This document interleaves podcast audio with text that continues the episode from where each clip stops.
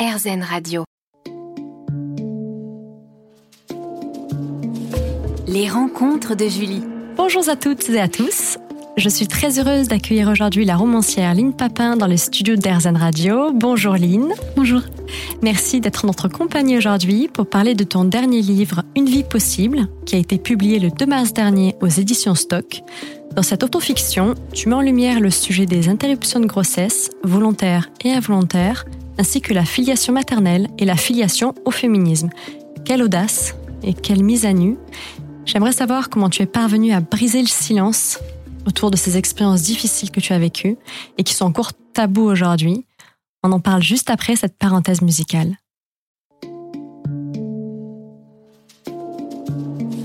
Les rencontres de Julie. Bonjour Lynn Papin. Bonjour. Je te remercie de participer à cette interview sur RZN Radio. Tu as publié ton cinquième livre Une vie possible le 2 mars dernier aux éditions Stock. Cette autofiction met en lumière le sujet des interruptions de grossesse, ainsi que la filiation maternelle et la filiation au féminisme. C'est une véritable mise à nu. Tu mets en avant ce dont peu de femmes osent parler. Tu racontes la façon dont tu as vécu deux interruptions de grossesse à une année d'intervalle. La première a été involontaire, la seconde volontaire. Elles ont bousculé ton esprit, ton corps et ton couple.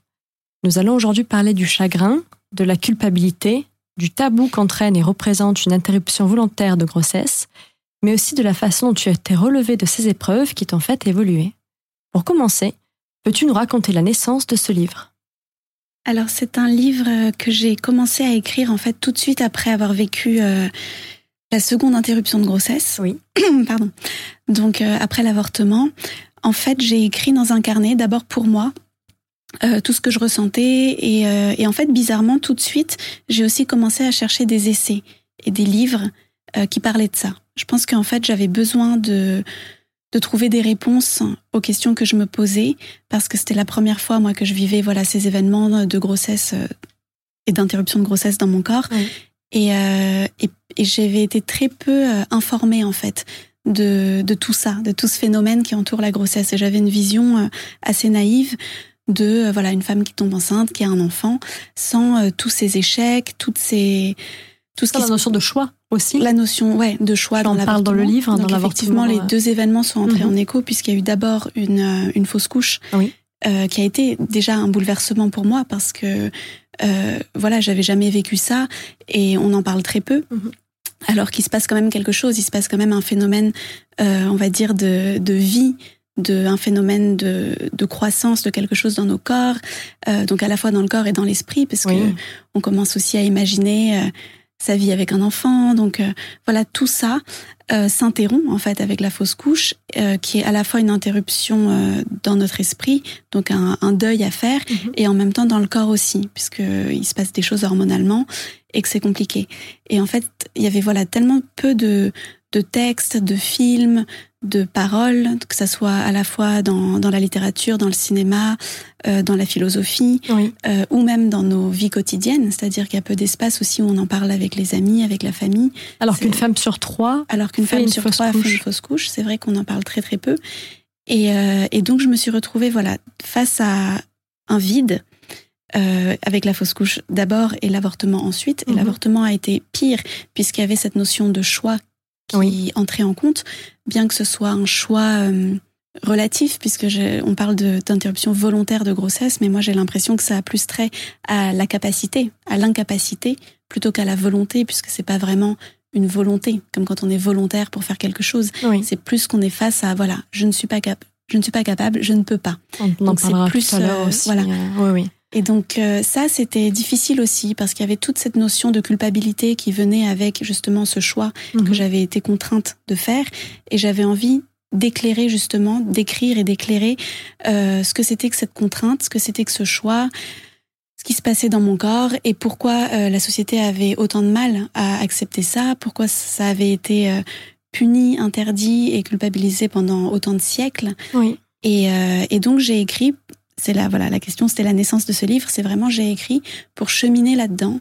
Et le livre est comme une sorte d'enquête en fait sur Mhm. voilà pourquoi euh, tout ce, tous ces interdits, tout ce poids. Et donc ça devient une enquête aussi sur le, le rôle de la femme, la place de la femme dans la société Et, voilà, c'est un long, un long cheminement que j'ai fait à travers l'écriture. Et c'est aussi une thérapie Oui, tout Pour faire le deuil, l'écriture est-elle une médecine de l'âme?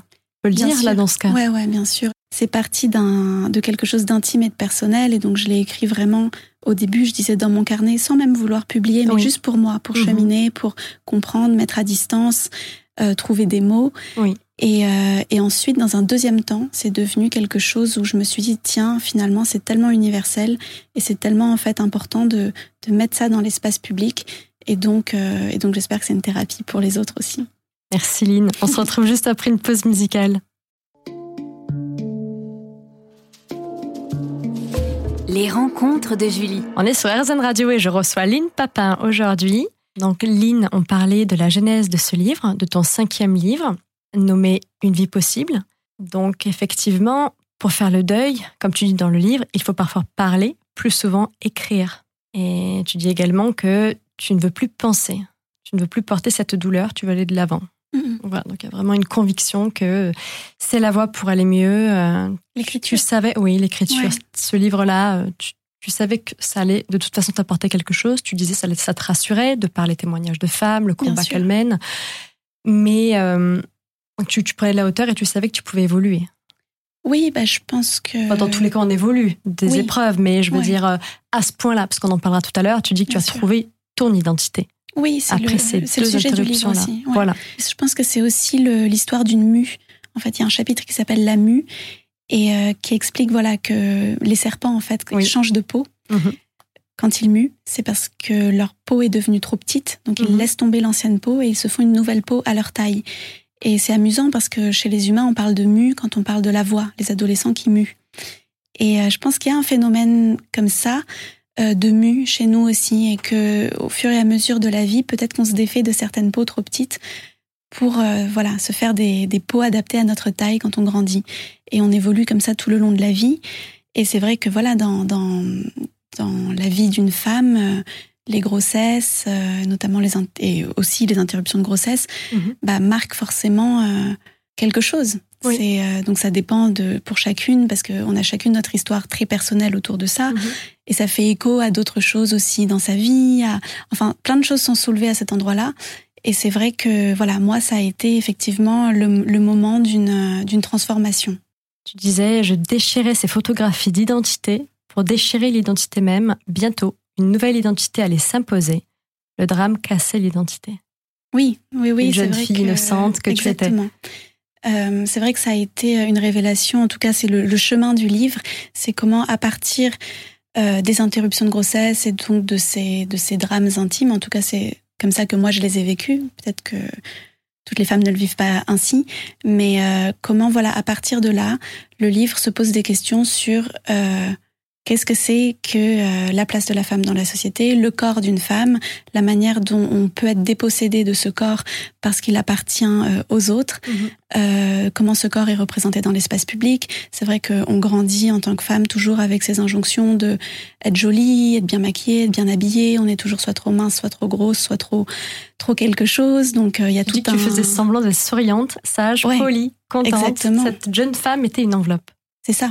Et c'est vrai que voilà, même euh, moi, j'ai commencé à, à, publier assez jeune, et donc euh, mes premières télévisions, euh, j'étais pas tout, totalement à mon aise. En fait, je disais pas ce que j'avais envie de dire, et je me coinçais moi-même dans une image euh, de, de fille.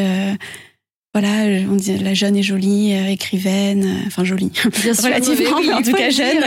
mais, mais, en tout cas, c'est vrai que voilà, je me coinçais moi-même et j'avais cette impression d'être comme un serpent, voilà, dans une peau trop petite et, euh, et, que cette peau se refermait et que j'avais pas l'aisance et la liberté, je prenais pas la liberté de, de dire ce que j'avais envie de dire. Et, euh, et, je pense que ça c'est vrai pour toutes les femmes, même quand on travaille. Euh, bon, moi c'est mon travail, c'est dans, dans ce domaine-là de l'écriture, mais même quand mhm. on travaille dans un bureau, dans une entreprise ou n'importe où, c'est vrai qu'on a on est éduqué de manière à, à prendre moins de place qu'un homme. Euh, on le voit d'ailleurs hein, dans les salaires que on est on se dévalorise souvent. Je crois qu'il y a une étude qui a été faite selon laquelle euh, les hommes se, se vantaient plutôt euh, de leur réussite et mettaient en avant euh, leur, leur, leur compétences, alors que les femmes avaient tendance à se dénigrer. Mhm. Et donc tout ça, ça a été voilà quelque, quelque chose que j'ai exploré dans le livre en le fait. Patriarcat. Oui, c'est ça. C'est et puis aussi la manière dont même même enceinte, en fait, la médecine, euh, c'est un, enfin c'est Yvonne Nibiller qui disait ça dans son livre que la médecine est un domaine d'hommes d'abord, était d'abord un domaine où les hommes étaient médecins, euh, les scientifiques, les découvertes scientifiques, et donc euh, les femmes finalement avaient moins, euh, bien que ce soit nous qui, qui, qui sommes enceintes, Mhm. on répond en fait à, à, à tous ces médecins, à tous ces, on, on a l'impression que là aussi il y a une, une dichotomie qui se crée, Oui. et, et voilà, et donc j'ai voulu explorer comment ce corps de femme euh, évoluait dans ce monde d'hommes. On continue à parler du cinquième livre de Lynn Papin, Une vie possible, dans un instant.